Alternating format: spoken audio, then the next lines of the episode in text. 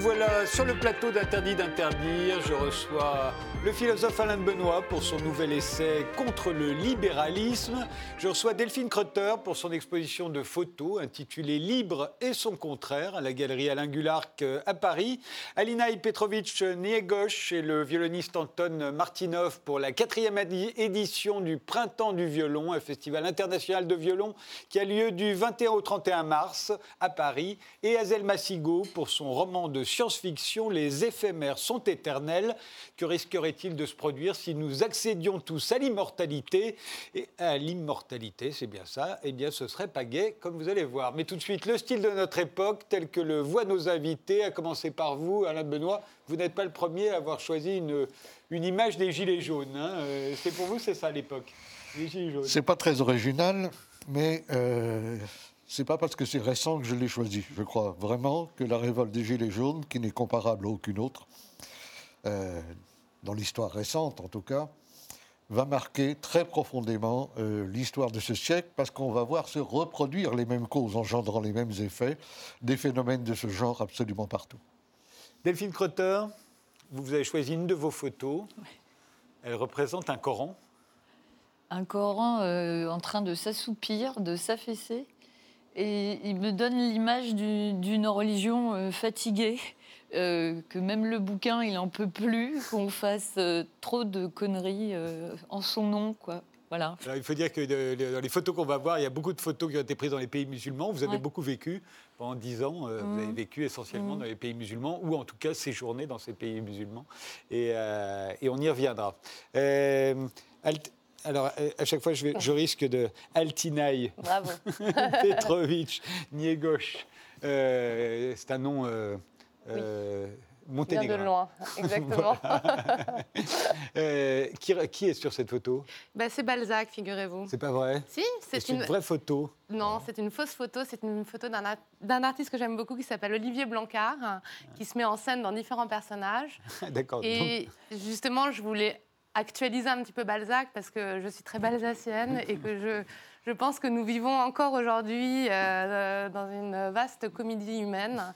Et, euh, et, pour moi, voilà, Balzac a toute son actualité aujourd'hui et, et, je voulais, euh, voilà, c'est l'image que, que ça m'inspire ce monde. Et vous, Anton Martinov, vous, vous êtes violoniste et, cette, et cette rosace, elle, elle vient d'où? Bah, c'est les rosaces de Notre-Dame, mais c'est pas seulement ça, mais c'est aussi un symbole, puisque d'après ce que j'avais compris, euh, c'était. Bon, la requête un petit peu était d'envoyer une image de quelque chose qui, pour chacun de nous, c'est pour ça qu'ils sont différents, c'est normal qu'ils ne connaissent juste une partie de la vérité. C'est comme c'est le Dieu, Dieu le Seigneur qui connaît tout. Hein. Donc si nous, on voit le, juste le, nez de l'éléphant ou la queue, etc. Je sais pas. Donc pour moi, c'est ça la modernité. C'est-à-dire que euh, il y a tellement du monde aujourd'hui qui critique ça aussi. Mais ils ont certainement raison, je n'ai rien contre eux, euh, effectivement.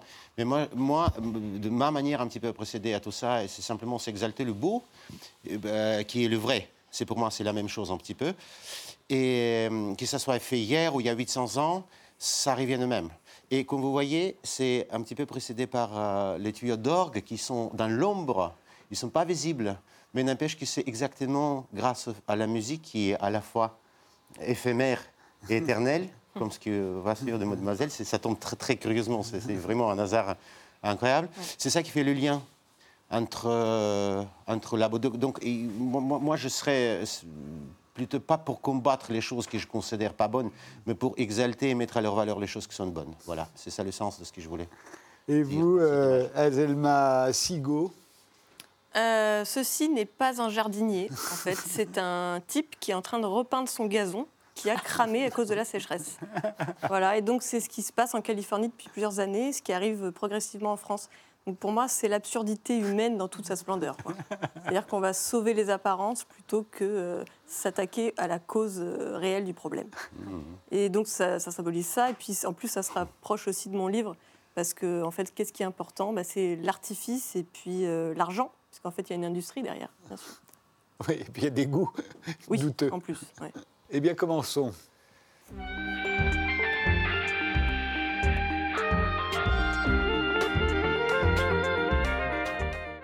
Alain Benoît, vous êtes philosophe, vous êtes fait connaître euh, il y a 40 ans maintenant hein, comme euh, le théoricien de ce qu'on appelait à l'époque la nouvelle droite. Euh, depuis votre premier livre, Vue de droite, qui avait reçu le prix de l'essai de l'Académie française en 78, vous avez publié, je crois, une centaine de livres, hein, au moins.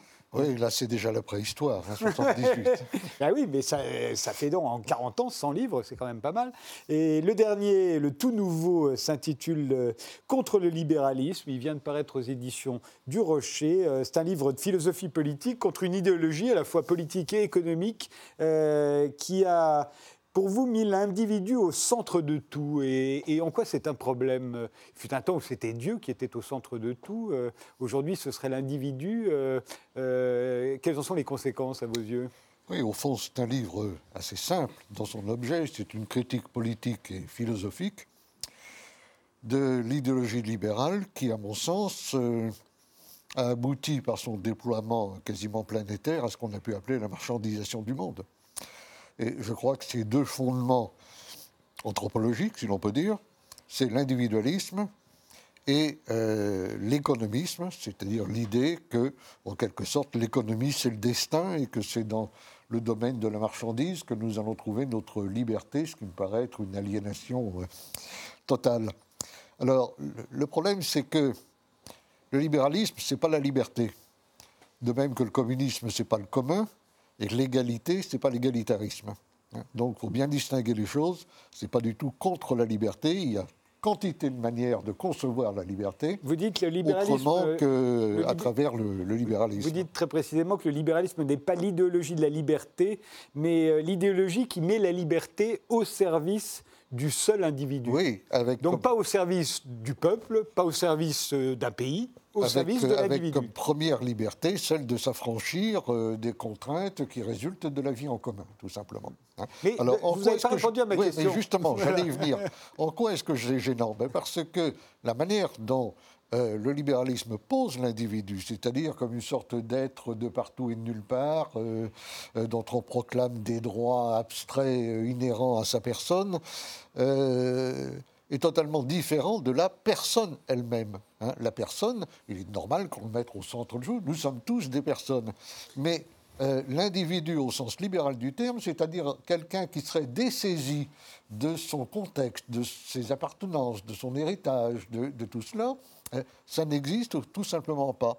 Et le seul moyen de faire coexister ensemble tous ces individus abstraits, c'est de les faire s'engouffrer dans la fuite en avant de la marchandise, du fétichisme de la marchandise, comme disait Marx, et de la consommation euh, sans fin, si vous voulez. Donc le, livre est là très fondamentalement un plaidoyer contre l'illimité. Hein, la démesure, l'ibris, disaient les Grecs. Hein. Mais vous dites que l'État libéral s'abstient de tout jugement sur la façon dont les gens les individus euh, choisissent de vivre. Euh, néanmoins, euh, l'État libéral dans lequel nous sommes, puisque j'imagine que vous considérez la France aujourd'hui comme un État libéral, interdit les drogues, veut abolir la prostitution, veut qu'il y ait un drapeau et des, phrases de la Marseillaise dans toutes les classes d'école. Il est de plus en plus en train de nous dire quand même qu'il aimerait bien se soucier de ce qu'on a dans la tête. Mais ça, c'est les contradictions entre la théorie et la pratique. Parce que la neutralité, c'est une idée euh, superbe, euh, comme ça, n'est-ce pas hein? On va rester neutre pour que chacun puisse faire ce qu'il veut. Euh, le problème, c'est que si tout le monde fait ce qu'il veut, on va avoir quelques problèmes à l'intérieur de la société. Par conséquent, il faut bien déroger à cela. Mais là, il y a une faille profonde qui caractérise l'idéologie libérale dans la mesure où elle n'est pas capable de raisonner en termes de valeurs partagées, de moralité substantielle, etc. Bon, je ne suis absolument pas pour une société qui nous dirait comment on doit se comporter, mais je constate en même temps que dans cette société libérale, euh, les interdits, les censures, les tabous, euh, les injonctions euh, médicamenteuses, thérapeutiques, alimentaires, fait que finalement on reçoit en permanence l'injonction d'avoir à se comporter de telle ou telle manière, ce qui est tout à fait insupportable. Donc on a les, deux, extrémités de la comète, si vous voulez. De même, vous reprochez l'État libéral, en France en tout cas, depuis euh, François Hollande notamment, euh, euh, de lutter contre les discriminations et pas contre les inégalités, et les inégalités économiques notamment. Mais est-ce que ça n'est pas justement parce que l'État étant impuissant face au marché, peut encore lutter contre les discriminations, alors qu'il ne peut plus tellement lutter contre les inégalités économiques. Euh, je crois qu'on peut toujours lutter contre les inégalités économiques. Quand on dit on peut plus, il n'y a pas d'alternative, c'est qu'on on sort déjà du politique, si vous voulez. Parce Ah, que la politique, du politique, vous le dites vous-même. le, politique, c'est de décider, de trancher entre différents possibles. Si vous dites euh, there is no alternative, comme disait la brave euh, Margaret Thatcher, n'est-ce pas Euh, Là, vous êtes dans la réduction, je ne veux pas être trop abstrait, mais dans la réduction euh, du gouvernement des hommes à la gestion administrative des choses, hein, ce qu'on appelle aujourd'hui la gouvernance. hein. Et euh, ça, je pense que c'est effectivement très, très inquiétant. Juste un mot à propos de la liberté. La liberté libérale, c'est la liberté de l'individu. Mais le, libéralisme ne se soucie absolument pas de la liberté collective, la liberté des peuples, la liberté des cultures, des nations, des langues, etc. Euh, ce que je trouve euh, très dommageable. Il y a d'autres théories de la liberté qui envisagent les choses différemment et dont le discours pourrait se résumer de la façon suivante. Je ne peux pas être libre si le, le peuple, le pays, l'ensemble auquel j'appartiens ne l'est pas. Le, le libéralisme, dites-vous, donne des moyens, mais il ne donne pas de sens à notre Mais existence. non, précisément parce que... Mais est-ce que ça nous manque? Parce qu'il fut un Ouais, temps que ce soit, que ce ça dans les, sociétés religieuses où c'était Dieu qui donnait que un ça nous manque sûrement. Dans les empires ou dans les royaumes, c'était l'empire, c'était le royaume. Il fut un temps où c'était la patrie. Ouais. Est-ce que ça nous manque? Ben, apparemment, parce que je veux dire, on est quand même les champions du monde de- des antidépresseurs. Euh, Vous y voyez un rapport? euh, Et on voit bien, regarder des choses relativement équivoques, d'ailleurs, comme la revendication des identités, terme que je manie avec précaution, parce qu'on peut lui donner différents sens. Euh, quand on se préoccupe de l'identité en général ou de sa propre identité, c'est que déjà, elle est fortement euh, entamée, qu'elle a fortement euh, disparu. Et ça, c'est effectivement un problème. Je pense qu'il y a un manque de repères. Hein, Freud parlait du malaise dans la civilisation. Ben, on est en plein dans ce malaise causé par euh, l'addition de, cet individualisme frénétique qui s'exerce au détriment du commun et du bien commun, euh, de, euh, l'obsession de la richesse. On voit la toute-puissance des marchés financiers euh, dans le monde où nous sommes. Et euh, je crois que oui, il y a un véritable malaise. Alors maintenant, les discriminations dont vous parlez, ben, moi, je trouve très bien qu'on lutte les- contre les discriminations à, à condition de ne pas... en- Sexuelle, à raciale. condition de ne pas en inventer comme on en invente aujourd'hui tous les jours. Mais lorsqu'il y a de véritables discriminations, évidemment, il faut lutter contre. Ce qui est curieux, c'est qu'aujourd'hui, euh, où les, les inégalités sociales ressortent de plus en plus, où les riches sont de plus en plus riches, les pauvres sont de plus en plus pauvres, la discrimination sociale, la discrimination par l'argent, on dirait qu'on l'a mise sous le tapis. hein.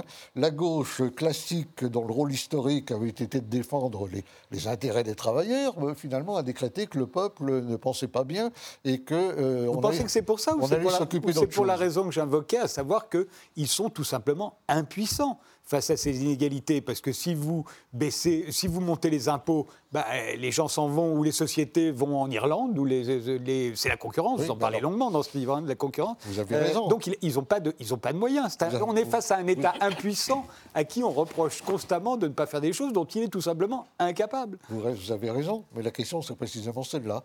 Est-ce qu'il n'y a pas d'alternative?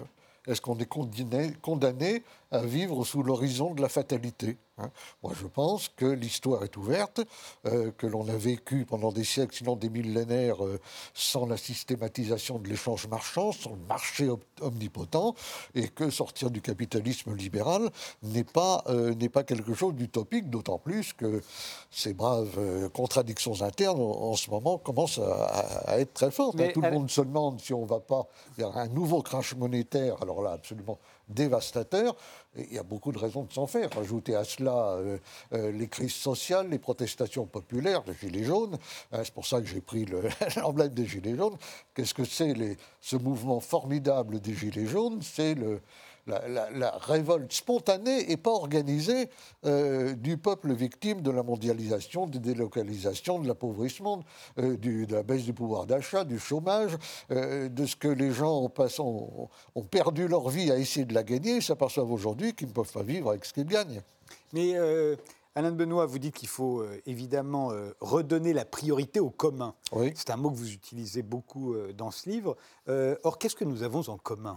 Au fond, à part euh, les services publics, les paysages, les routes et notre humanité. Or, justement, vous dites qu'il ne faut pas penser un vote, un homme, les droits de l'homme, non. Euh, il faut penser un homme, un citoyen, un vote. Euh, donc, ça veut dire les- la politique au sens ancien du terme. on La réponse, dire, hein. la réponse est Mais assez qu'avons-nous simple. en commun, Oui. au fond, aujourd'hui? Alors, la réponse est assez simple. Je pense qu'on appartient à l'humanité par le truchement d'une culture. On n'est pas né euh, dans les espaces intergalactiques. Et euh, qu'est-ce que nous avons en commun? Des héritages, des appartenances, des tribus, comme On dit. Maffezoli. Hein. nous, nous, nous, là, on a, aucun d'entre nous n'a les mêmes héritages, le même passé, Non. euh, n'appartient aux mêmes tribus. Azelma, Non. un mot Non, qu'est-ce Mais- qu'on a en commun? On a la planète Terre, quoi, déjà. Oui, et- mais et- c'est pas ce qu'il nous dit. Lui, il- Je suis très sensible à la problématique de, de l'écologie. Mais ici, qu'est-ce qu'on a en commun? Ben, D'abord, d'être dans une euh, intéressante émission de télévision. Et d'autre part, individuellement, nous avons tous quelque chose en commun avec les gens que. euh, Non, mais sur au 50, milieu desquels 60 nous millions sommes de nés, Français, etc., hein. sur 60 millions de Français, vous savez bien que c'est très difficile. Autrefois, c'était simple. Il y avait le dogme. Oui. Alors, c'était Dieu, on était. Oui, mais Il y avait que- le- la nation, la patrie, le prince, le roi, euh, le seigneur, euh, la classe sociale Vous a réclamez- joué beaucoup. Mais aujourd'hui, qu'est-ce Vous qu'on réclamez trop. Vous réclamez trop. Le commun, c'est déjà de pouvoir connaître les gens auprès de qui on habite. Le commun, c'est de ne pas vivre dans la solitude et l'anonymat de masse. C'est de s'apercevoir que l'on peut jouir en commun d'un certain nombre de choses dont on partage, euh, dont on jouit précisément euh, euh, en commun. Moi, ce qui m'a beaucoup frappé, par exemple, pour être un peu plus concret, dans ce mouvement des Gilets jaunes, hein, les, les fameux ronds-points, c'est que les gens qui étaient là étaient souvent des gens qui se connaissaient vaguement, mais qui ne se parlaient pas. Hein. Il s'est créé autour de ces ronds-points, pendant ces, des mois, euh, des liens entre des gens qui sont aperçus, qui partageaient la même misère matérielle et spirituelle, euh, la même amertume, la même colère. hein. Et il s'est créé du lien social, si vous voulez. Le reproche fondamental que je fais à l'individualisme libéral, c'est pas d'avoir détruit le commun au sens des grandes euh, notions métaphysiques comme celles que vous évoquez, mais d'avoir détruit les solidarités organiques qui servaient de lien précisément, hein, et d'avoir remplacé tout ça, soit par l'État-providence qui a pris le relais, parce que sans ça la société est éclatée, euh, soit à des formes d'assistanat euh, divers. Parce y a le, plus de- le commun, le commun, c'est de se connaître, c'est d'habiter dans un immeuble où pendant 20 ans, vous ne côtoyez pas vos les colocataires uniquement dans l'ascenseur, si vous voulez. Hein, le commun, c'est qu'il y ait une vie collective dans les entreprises, qu'il y en ait dans les communes, dans les municipalités, hein, qu'on puisse avoir des échanges réels avec ceux qui nous entourent. Or, tout le système de vie dans lequel nous sommes nous, pose, nous mène dans une sorte d'isoloir dont nous ne sortons que pour faire les tribus dont parlait Maffezoli, c'est-à-dire des petites communautés éphémères qui se désagrègent aussi vite qu'elles s'étaient constituées. Mais euh, Alain Badiou, qui était assis à votre place et qui lui Oui. aussi euh, est très remonté contre le libéralisme Oui. et l'individualisme, euh, veut aussi qu'on revienne au commun, mais lui, il est communiste. Oui. Il veut l'hypothèse communiste. Oui. Donc le commun, pour euh, Alain Badiou, c'est sortir du néolithique, comme il dit, c'est abolir la propriété privée, collectiviser les moyens de production, et là, on a des choses en commun. Là, tout à coup, là, c'est simple. Mais vous, qui êtes plutôt un conservateur, pas, en tout cas pas un Disons un, communiste, un- un conservateur de gauche voilà. ou un Mais- socialiste conservateur. voilà, mais en tout cas pas, un- pas un communiste. Euh, J'ai l'impression que c'est beaucoup plus compliqué de nous faire admettre que nous avons quelque chose en commun sans essayer de trouver un sens qui n'est pas forcément partagé par la totalité des gens. Donc ça veut dire une culture, une idée de la nation, de la race et- ou de la religion, Ces etc. etc. Ce que vous ne voulez pas, justement. Ces choses-là se sédimentent petit à petit. On ne décrète pas des valeurs partagées par, par décret. hein. Euh, Alain Badiou, qui est un philosophe de grande qualité, euh, n'est pas seulement un communiste, c'est un ancien maoïste, resté très fidèle à ses convictions. Il a au moins ce mérite par rapport aux innombrables qui ont tout trahi depuis, depuis 1968. Mais euh, évidemment, il juge à travers son prisme, qui n'est pas le mien. Il se trompe déjà sur un point. Vous dites, il, déclare, il faut rompre avec le néolithique. Mais il y a beaucoup plus de commun au néolithique qu'il y en a aujourd'hui, n'est-ce pas Hein? Donc, euh, Ah, les néolithique, c'est le moment où on invente la propriété privée, l'agriculture, Oui, euh, les bien chefs, bien entendu. l'argent.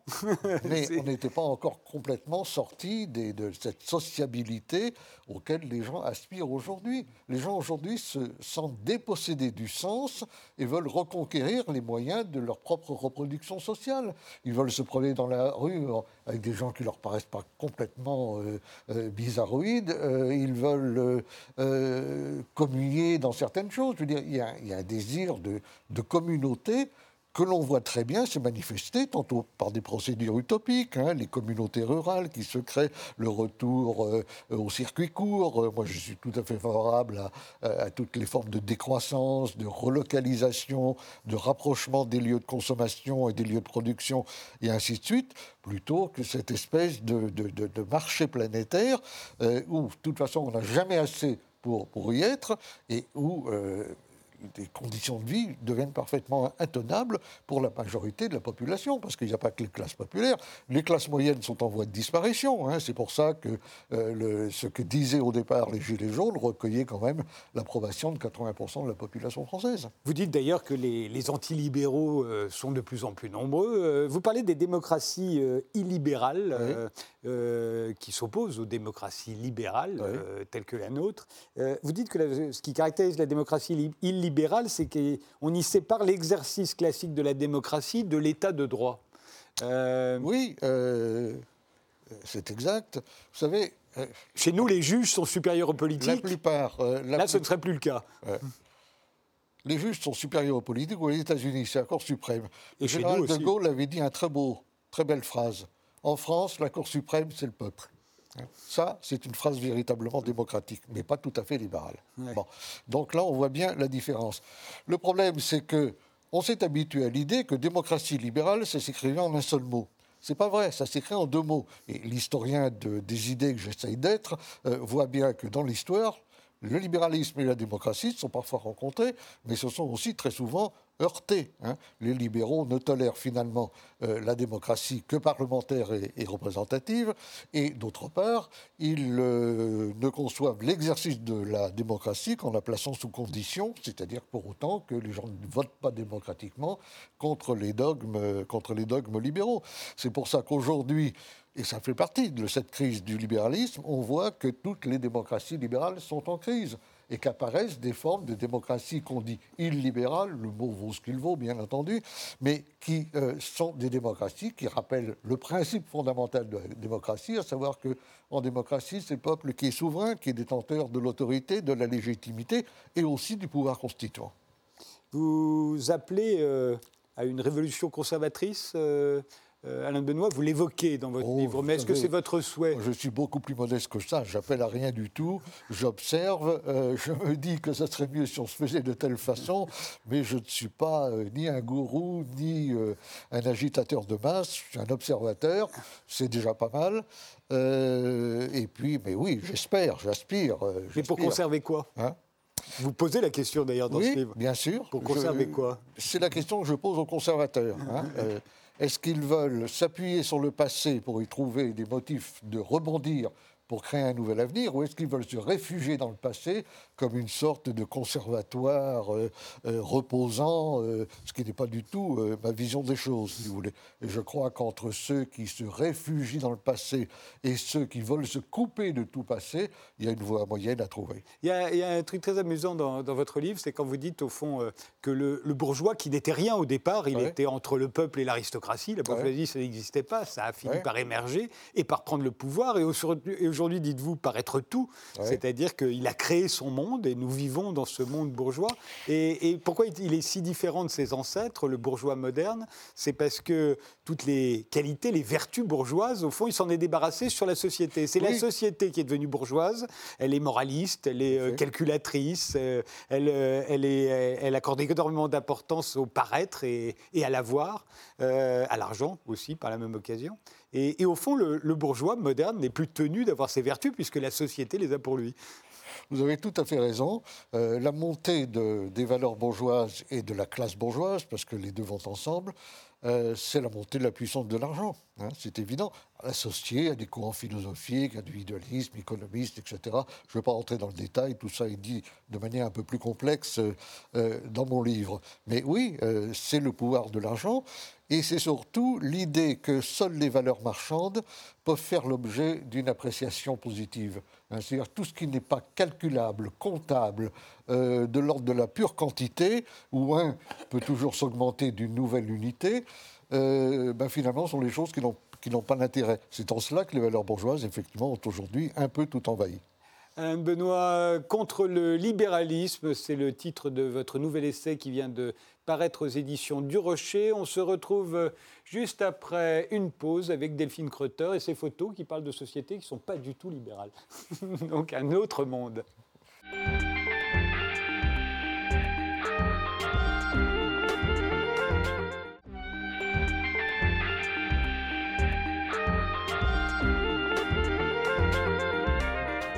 Mes invités sont aujourd'hui Alain Benoît qui publie Contre le libéralisme, Altinaï Petrovitch Niegosh euh, et Anton Martinov pour le Printemps du violon qui a lieu à Paris du 21 au 31 mars, Azelma Sigo pour son roman de science-fiction Les éphémères sont éternels et Delphine Crotter qui est cinéaste et photographe. Vos photos sont exposées à la galerie Alain Guttard à Paris sous le titre Libre et son contraire. C'est le produit de 10 ans de voyage et de résidence à l'étranger, à Dubaï, en Afghanistan, au Liban, en Syrie, en Tunisie. Euh, euh, on va aller voir défiler euh, ces photos. pourquoi avoir été sans arrêt dans des pays musulmans j'ai pas fait exprès. C'est un hasard. là, on est où, là, par exemple À Kaboul. C'est à Kaboul, À Kaboul. si, en fait, j'ai quand même fait exprès. Quand j'ai eu la Villa Médicis sur les murs, j'ai quand même choisi Dubaï. euh, mais c'est-à-dire que j'avais quand même voyagé dans, dans pas mal d'endroits et je m'étais dit, là-bas, je crois que je vais voir des choses que j'ai jamais vues. Et ça a marché. Euh, c'est très étonnant, très intéressant. Et, ensuite, comme j'étais à côté, de, par relation, etc., bah, je suis allée à Kaboul, je suis allée en Syrie. Alors cette photo, par exemple, euh, elle, vient de, est très étonnante. Euh, en Oman. En Oman. C'est une sorte de manège. Un jouet, oui, un manège. Un manège pour enfants qui n'est plus utilisé. on n'est plus du tout dans les sociétés libérales que vous décriviez. Hein. On est dans un autre monde, même si par moments, elle, en rêve aussi. Elle rêve d'un certain nombre de nos jouets. Oui, oui. Mais euh, oui, c'est ça. Après, bon, euh, ça, ça, parle de, l'endroit que ça montre, sans doute, une photo, mais c'est toujours aussi. Euh, ça parle d'autre chose. Enfin, pour moi, là, c'est vraiment ces deux infinis. Enfin, c'est c'est quelque chose dont on ne sort pas. C'est peut-être le, ni du manège, le reflet d'une structure mentale, d'une prise de tête. Quoi.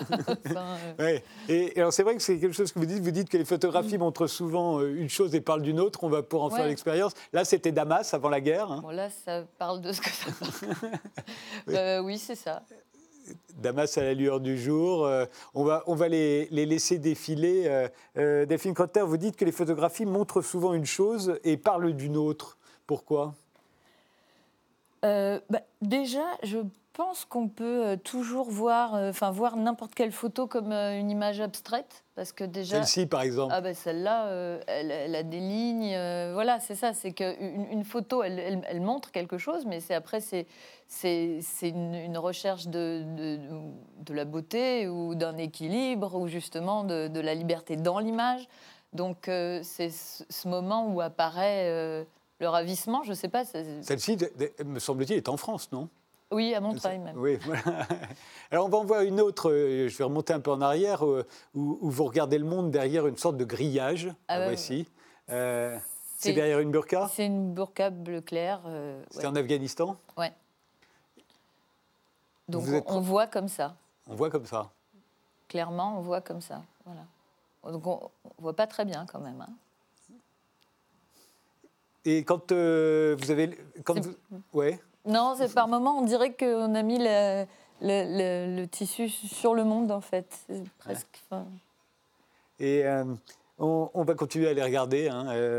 Euh, vous voyez dans, toutes ces photos des rêves de paix, des rêves de richesse, euh, des rêves de, gros seins, euh, de, Non, mais c'est vrai, c'est vous qui l'avez écrit dans les podcasts. Là, il y, a un rêve de quoi? Ah ben là, il y a un rêve de... J'avais juste un maillot de bain, peut-être que, rêve que je l'ai même plus du tout, je ne sais pas. Euh... C'est un sacré regard. Hein. C'est ouais. Euh, à Damas, j'ai été à la piscine. voilà, en maillot de bain. C'est dans la montagne Oui, en Tunisie. Euh, bah, j'aime bien parce que c'est des petits gars à casquette en jogging, on a l'habitude de les voir entre les cités. Puis en fait, là, ils sont à la montagne, ils, sont, ils sont en pleine campagne, en fait, bah, ils, sont, euh, eux, en tout cas, ils sont chez eux. Et, euh, je les, je les trouve marrants. Et c'est cette histoire où je dis libre et son contraire. Il y a la falaise, en fait. Et la photo d'après, ils sont en train de remonter en poussant le scout, quoi. Mais euh, dans chaque photo, dans, dans- dans cette expo, j'ai remarqué, euh, après presque, en fait, qu'il y avait souvent l'élan et, et son contraire, justement, l'élan et ce qui l'en empêche, ou, ou comme ce love qui est en fait dans un monde en guerre, il y a toujours euh, Le love sur la voiture tout à l'heure. Oui, ouais. que j'appelle la résistance du love, quoi, ou la petite danseuse qui est décapitée. C'est la résistance de la grâce, quoi. Euh, On va voir c'est effectivement. ça que je cherche, en fait. J'ai remarqué que vous aimez Voilà. beaucoup la voilà la petite danseuse. Oui. ouais. Et, la euh, grâce résiste. La Ouais. résistance des bonnes choses contre les mauvaises choses. Alors vous avez simple. beaucoup photographié les imprimés. On va voir un, certain nombre, les mots, Ah oui, oui. alors qu'ils soient imprimés, qu'ils soient écrits, mais que ce soit sur des tissus, sur des t-shirts, sur les machines. euh, dès qu'il y a des, dès qu'il y a des, des lettres, euh, vous, vous prenez des photos. Ne, C'est peut-être pas aussi euh, rapide que ça, mais bah, la- oui, la belle, la, bon, la belle vie, absolument. C'est- aussi un petit peu absurde ce parfum, et en même temps, on a tous envie de se, on a tous envie de se le mettre, quoi, parce que je crois qu'on a tous envie d'avoir la super belle vie, c'est chouette. Euh, après, il y a le- la, la fille à Beyrouth avec son t-shirt I am ready et le, le soleil qui glisse sur ses seins qui viennent d'arriver, quoi. Ouais.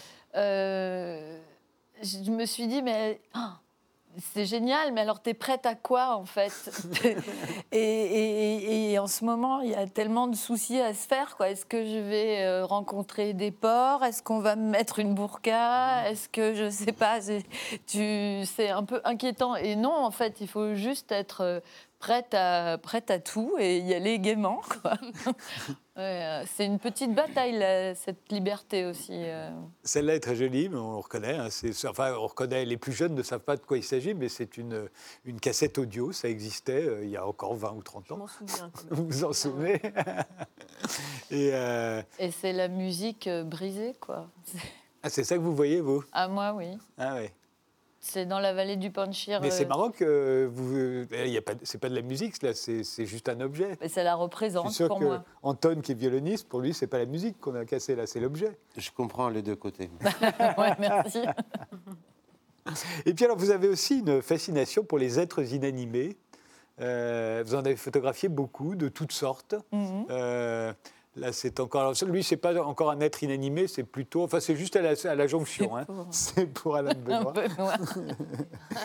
euh, et, et oui, il y a encore quelques, quelques imprimés, mais on va voir pourquoi tous ces êtres inanimés que vous photographiez, euh, qui sortent des, des- des- des films hollywoodiens, euh, qui soient Ah dans oui. les vitrines, qui soient partout, vous, vous, euh, vous photographiez sans arrêt euh, des personnages de cire, de porcelaine. Oui, de- oui, parce que bah, déjà, je trouve, je trouve génial de faire vivre, euh, d'animer l'inanimé, juste parce qu'on a le, le pouvoir d'un appareil photo et que photographier, ça peut faire ça aussi. Ça fixe, mais ça, ça, ça- ça- On pourrait croire qu'il est en train de ruer ce cheval. hein. on pourrait croire. Ouais. Et cette petite de, de rêver qu'elle euh, qu'elle s'en va loin et vite. Euh, Et puis c'est plus pratique parce qu'ils prennent la pause euh, indéfiniment, j'imagine. Voilà, mais euh, et j- et- et- et- oui, j'avais pris un- en photo un petit. Ils ont des regards, quoi. Enfin, et, je trouve ça drôle de, de faire dire euh, des choses. Quoi, il y a un mouton qui va arriver après et Ouais. il le dit mieux que n'importe qui. Est-ce que je dois faire la fête ou pas? Qu'est-ce qui se passe? Euh, lui. Oui, voilà. Alors, on en est où? Quoi Et Maître Yoda qui regarde, le- bon, euh, qui regarde par la fenêtre la planète Terre. Mais, et, et pareil, il a l'air de se faire un peu de, de, de- de soucis. Ou bon, voilà. Je- J'aime bien trouver ces, ces- ces idées dans des, des personnages comme ça. L'exposition s'appelle euh, Libre et son contraire. Elle est à, à la galerie Alain Guttard, qui est une des meilleures galeries de photos euh, à Paris. Euh, ça dure jusqu'à quand? 13 avril. 13 avril.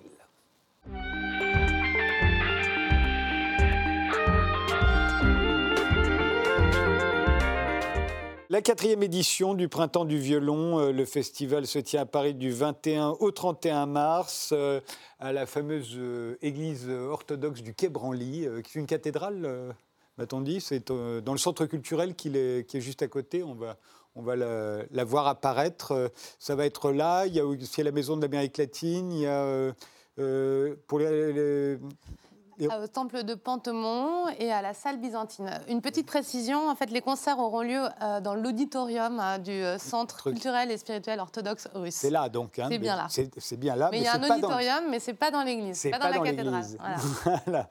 Alors, Altinaï euh, Petrovitch Niegov, euh, vous êtes, bah, vous êtes princesse, vous l'avez pas toujours été. Bon. Oui. vous saviez pas quand vous êtes née, mais il se trouve que voilà, vous êtes l'arrière-petite-fille du dernier roi du Monténégro. Votre père, qui était architecte français, Voilà. s'est retrouvé euh, euh, bah, au Monténégro, euh, chef de la maison royale. Euh, et et c'est vous qui avez lancé ce, ce festival à Paris. Et Anton Martinov, vous, vous êtes violoniste, vous étiez un enfant prodige. Si, il paraît. Non, pas tant que Oui, ça. peut-être. Et Ça n'a pas d'importance. vous avez joué avec Boris Berezovsky, avec Gérard Cosset, avec Martha Argerich. Euh, votre dernier album est consacré à Vivaldi. On va en voir la pochette tout de suite. Il s'intitule L'Astravaganza. Il vient de sortir. Et, euh, et vous êtes le directeur artistique du festival avec un autre violoniste, Michael Gutmann. Euh, euh, bah, je vous propose de vous retrouver. D'ailleurs, euh, l'année dernière, euh, petit extrait, vous jouiez du, euh, avec, euh, avec Nicolas Anglich euh, du Metner. Euh, C'était dans le dans l'auditorium, je crois. Hein, Ouais, ouais. regardez.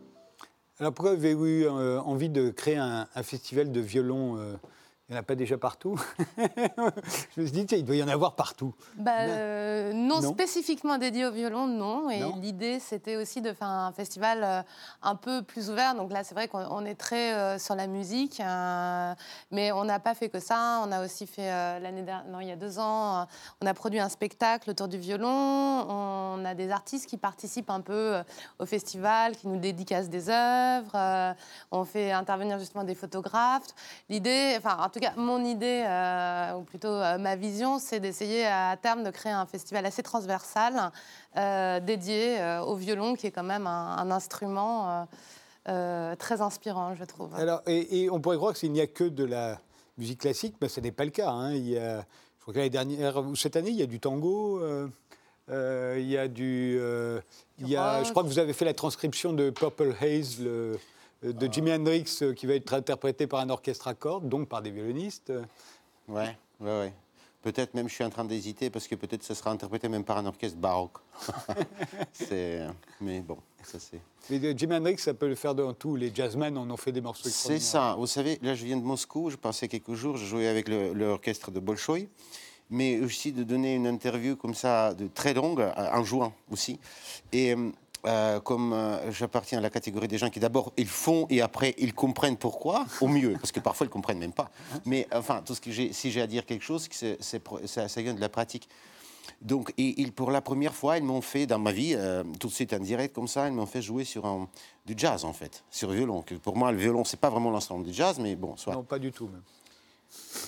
Il y a quelques exceptions, genre Grappel ou Jean-Luc Ponty ou d'autres, mais, mais en fait, ça peut le devenir. Mais euh, ce que je voudrais dire, c'est que, euh, comme Alain en parlait tout à l'heure, ce qui, et vous, vous- vous-même d'ailleurs, c'est ce qui le plus important, c'est le sens. Alors quand je me pose la question post factum, toujours, comme, comme toujours, hein, euh, à quoi bon tout ça? Et bon, c'est d'accord, c'est bon, je, je fais ce que j'aime. euh, heureusement, je peux vivre de ça. Enfin, c'est pas peut-être le cas de tout le monde, en tout cas.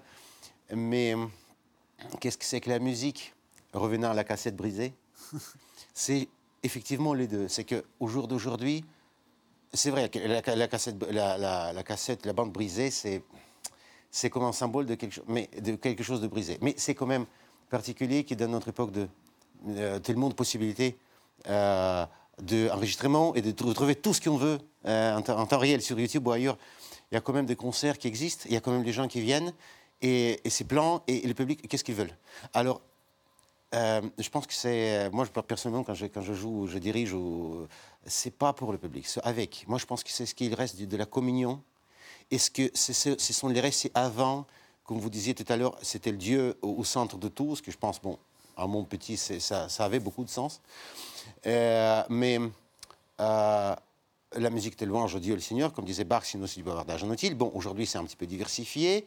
Mais en tout cas, si maintenant la musique n'est plus au service de pouvoir, comme ça l'était, parce que le, concept était bon, regarde comme je suis beau, donc viens me servir. Maintenant, c'est avec le libéralisme, je ne sais pas quoi, enfin, je ne veux pas rentrer dans, ce débat, mais c'est un petit peu l'inverse. Le pouvoir, il, a tendance à se cacher. Je ne sais pas. Bon, c'est leur affaire.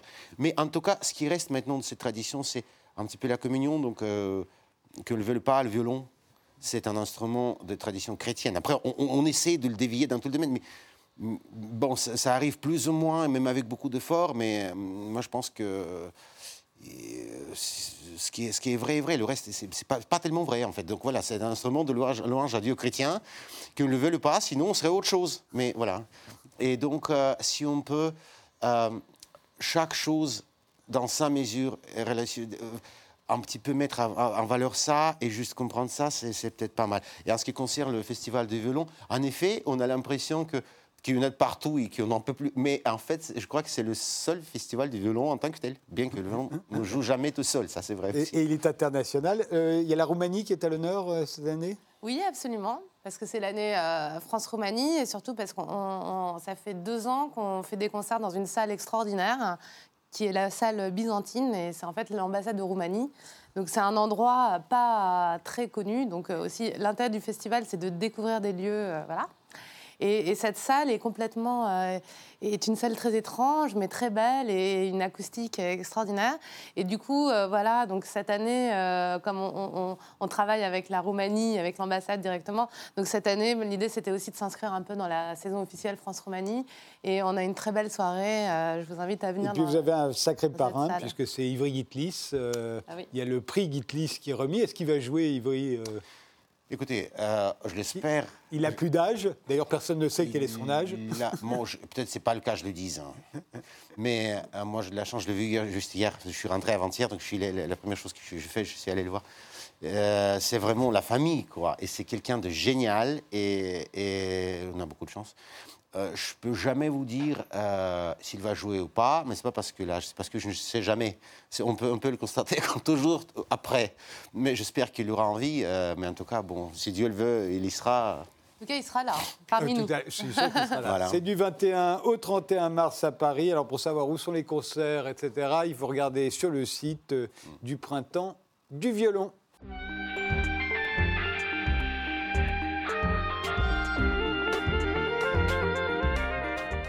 Zelma Sigo, Les éphémères sont éternels, vient de paraître aux éditions euh, Hashtag. C'est un roman de science-fiction. Euh, il y a une grosse tendance sur les romans de science-fiction écrits par des filles, euh, en tout cas dans cette émission Il paraît, oui, j'ai vu la dernière. dans cette émission, uniquement.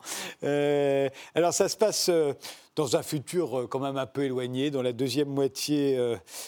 enfin.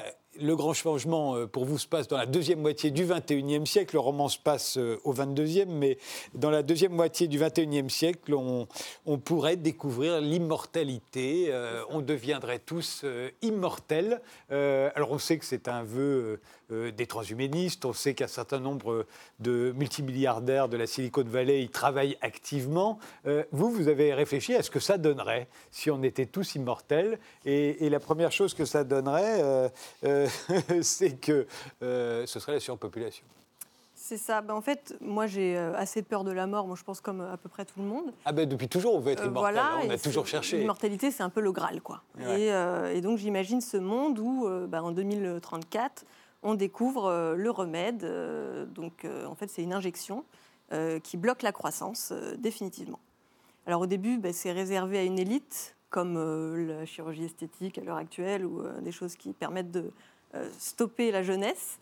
Et, puis finalement, les, gouvernements du monde et, un gros laboratoire décident de se mettre d'accord pour rendre l'immortalité obligatoire. Et donc les gens ben, n'ont plus peur de la mort, mais en contrepartie, leur croissance donc est stoppée à l'âge le plus productif, 23 ans, donc on tombe dans Oui, le 23 libéralisme excessif. Euh, Ce serait 23 ans. euh, 23 ans, voilà. C'est l'âge le plus productif, scientifiques. 23 ans, je croyais D'après qu'on les scientifiques. Bon, après, Ah bon? Non, non, mais vous avez dû après, c'est des récits euh, imaginaires aussi, hein, c'est Oui, pas oui, bah oui. forcément. hein. Et, et voilà, donc au début, les gens sont plutôt contents, puis au bout d'un moment, on se lasse, puisqu'on ne fait que travailler. euh. Alors vous dites, euh, par exemple, qu'une des conséquences de l'immortalité, c'est qu'on on deviendrait de plus en plus con. C'est ça. En fait, le pro, mais c'est c'est fait pour. hein. Euh, Oui, je- ça, les gens ne le savent pas, mais en fait, ça détruit le cerveau hein, petit à petit. Donc, ils Mais, sont... non, mais c'est intéressant de se dire que si au fond, euh, euh, il n'y a plus la mort, si euh, il y a la croissance, si économiquement tout va bien, puisque tout le monde a 23 ans, donc c'est le moment où tout... au fond, ça nous rendrait cons. ça nous déshumanise finalement, puisqu'on se détache de cette, cette peur de la mort qui serait peut-être justement le, le moteur d'une vie passionnante. C'est ça que j'essaye d'expliquer dans ce bouquin. Et en fait, euh, bah, donc la Terre est surpeuplée hein, au bout d'un moment, donc il est interdit de faire des enfants. Alors voilà, c'est que fatalement, si on est immortel, Voilà. euh, d'une manière ou d'une autre, on nous empêchera d'avoir des enfants. Et, euh, et ça peut aller très loin, c'est-à-dire avortement obligatoire Avortement et voire exécution du nouveau-né. Ah oui, dès qu'on voit un enfant, on le tue sans sommation, il n'y a aucun problème. Non, mais Voilà. ça vous fait rire, mais c'est vrai, Oui, c'est non, vrai mais- qu'on se dit qu'a priori, qu'est-ce que vous en pensez, Alain Benoît? Si on est immortel, il faudra prendre ce genre de, ce genre de mesures, ce que Je- nous disent jamais les tenants de l'immortalité. Je pense que, je pense que l'aspiration à l'immortalité est absolument typique de la modernité individualiste. hein. Oh, avant, il Mais voulait l'éternité, c'était bien pire. C'est- vieux comme aspiration, mais ça rebondit aujourd'hui en liaison avec les perspectives réelles ou supposées de ce qu'on appelle le transhumanisme. hein. Et euh, vous avez dit l'essentiel, à mon avis, mais je crois que l'idée importante, c'est qu'on ne peut pas supprimer, garder une chose et supprimer son contraire. Ah, ça. On ne peut pas garder la vie et supprimer la mort. L'une est la condition de l'autre. Et vous dites d'ailleurs, c'est très intéressant, vous dites qu'on a passé notre temps à être angoissé par la mort, et bien là, en étant immortel, on serait encore angoissé. Bah oui, parce qu'on ne sait plus quoi faire. Euh, Je veux dire, quand on sait qu'on va mourir, on se dit, il faut faire tel ou tel projet. euh, Voilà, ça, finalement, ça nous donne envie de faire des choses. euh, Et quand on se dit, bon, bah, Ouais. On ne connaîtrait plus la joie. On sera Voilà. angoissé par la vie. Voilà. Voilà. Alors, alors euh, vous l'avez dit, euh, on n'a plus le droit de faire d'enfants. Ben, Il y a quand même des couples qui ont envie de faire de- des Voilà. enfants. Et il y en a un qui y parvient euh, après 53 tentatives en 2199. euh, Voilà. 53 tentatives, ça veut dire qu'elle a eu 53 grossesses, Oui, oui. euh, qu'à chaque fois, euh, ça a raté. Euh, mais alors moi, ce qui m'a étonné, c'est qu'elle soit restée avec le même homme. Parce que déjà, aujourd'hui, avec l'allongement de la durée de la vie, en gros, on se quitte au bout de 5 ou 6 ans. Ouais, Alors vous imaginez immortel, ils ne vont pas rester 50 ans ensemble, c'est pas ouais, possible. bah, là, oui, mais justement, ils s'embêtent euh, sérieusement dans leur vie. Et donc, le- oui, leur seul, euh, sûr, ils s'emmerdent. Voilà, leur seul but dans la vie, c'est de faire un enfant. Quoi. Ils sont devenus. euh, Sinon, il a- alors ils vont réussir et l'enfant, ils vont être obligés de l'élever à la cave parce que sinon, il se fait choper, il se fait tuer. Exactement. Et puis bon, alors pour Bon, il se gros, passe des les- tas de trucs, je- oui, il se mais- révolte, il s'enfuit Voilà. et il tombe sur d'autres enfants qui eux aussi euh, sont nés dans la clandestinité, qui vivent dans un endroit qu'ils appellent le repère. Et lui-même ne sait pas qu'il existe d'autres enfants. On Ouais, lui a bah, jamais dit ça. On lui a dit Voilà. tu vas rester dans la cave. Mais alors, ce qui m'a étonné, c'est que là, en fait, cet enfant, il a un don exceptionnel. Il arrive à prévoir l'avenir qui va se passer dans une minute. Il a des visions. Et il arrive et il voit d'autres enfants qui ont tous un don. Et je me suis dit, alors là, pourquoi cette irruption du surnaturel Alors jusqu'à présent, on était dans un monde assez cohérent, rationnel, où on était immortel, mais ça s'expliquait médicalement. Mm. Et, et où vous aviez tenu à ce que les choses soient très logiques. Et puis là, tout à coup, des super-héros. Pourquoi Alors, Pour plusieurs raisons. Bah, déjà parce que je suis un peu euh, comme ça. Et puis euh, parce que pour moi, c'est pas spécialement de la magie finalement. J'explique ça comme des facultés extrasensorielles qui se seraient développées parce que c'est les enfants de parents qui, pendant des années, se sont injectés une drogue. Et donc le cerveau. La drogue de l'immortalité, puisqu'il faut se la refaire oui. tous les 36 ça mois. les hein. rend accros et tout. hein. C'est une vraie drogue. hein. Ouais. Et donc, euh, ces enfants, en réaction à ce produit, vont développer, mais sans le vouloir, des facultés euh, exceptionnelles. Et donc, on va avoir une, une- une vraie opposition entre les éternels et leur vie insipide, morne, infinie. Et ceux qui s'appellent des éphémères, puisqu'ils n'ont pas encore atteint 23 ans. Donc, euh, pour l'instant, ils ne sont pas immortels. Alors il y en a un qui a atteint euh, bien plus que 23 Ouais, ouais, ans, mais vous a- le verrez. Et, et, euh, Ouais. et- et- et il va s'en- suivre pour vous. Il faut dire, ils vont commencer à résister et, ils vont. Et au fond, euh, ce- euh, la, la résistance, ce sera contre l'immortalité. Il faut se débarrasser de l'immortalité. Alors ils vont essayer d'éveiller les conscients, un peu comme les gilets jaunes finalement. Euh, c'est vrai, non mais c'est vrai. Donc il n'y a pas vraiment de leader non plus. Et, et ils vont essayer d'éveiller les, les consciences des gens qui sont endormis en fait par ce produit. Donc à travers des actions très courtes, parce que s'ils se font voir trop longtemps, ils se font tuer. Donc ils vont sortir de temps en temps de leur repère, dont personne ne sait où ils se trouvent d'ailleurs, pour essayer d'éveiller ces consciences et faire changer les choses et montrer que Mais, euh, la mort Comme vous y avez beaucoup réfléchi, vous ne pensez pas qu'il y a, a- d'au- d'aucune manière l'immortalité ne, ne serait vivable au fond? Eh ben, au début, oui. Ouais. Et puis, non. Mais c'est vrai qu'on pourrait se poser la question. euh, euh, Il y a des À quelles personnages. conditions est-ce que ce serait vivable? Eh ben, le, le- le chef du pays est très content. Oui, oui, Voilà, bah parce oui, que lui, il a plein d'argent. euh, c'est le, il est considéré presque comme un dieu. On l'appelle l'éternité. Il est dans son château en cristal. Et, euh, donc, lui, oui. Parce qu'il a, il a, il a tout ce qu'il veut, c'est-à-dire euh, une vie éternelle, joyeuse. Et euh, il n'est pas obligé de travailler, lui. Donc, il n'y a pas de souci. Ouais. Les éphémères sont éternels, c'est le titre euh, du roman d'Azelma Sigo qui vient de paraître aux éditions Hashtag. Je vous remercie euh, tous les cinq d'avoir participé à cette émission. Contre le libéralisme d'Alain de Benoît, c'est aux éditions du Rocher. Euh, Libre et son contraire, l'exposition de photos de Delphine Crotter, c'est à la galerie Alain Guttard à Paris. Et le printemps du violon, c'est du 21 au 31 mars à Paris également. Merci de nous avoir suivis et rendez-vous au prochain numéro.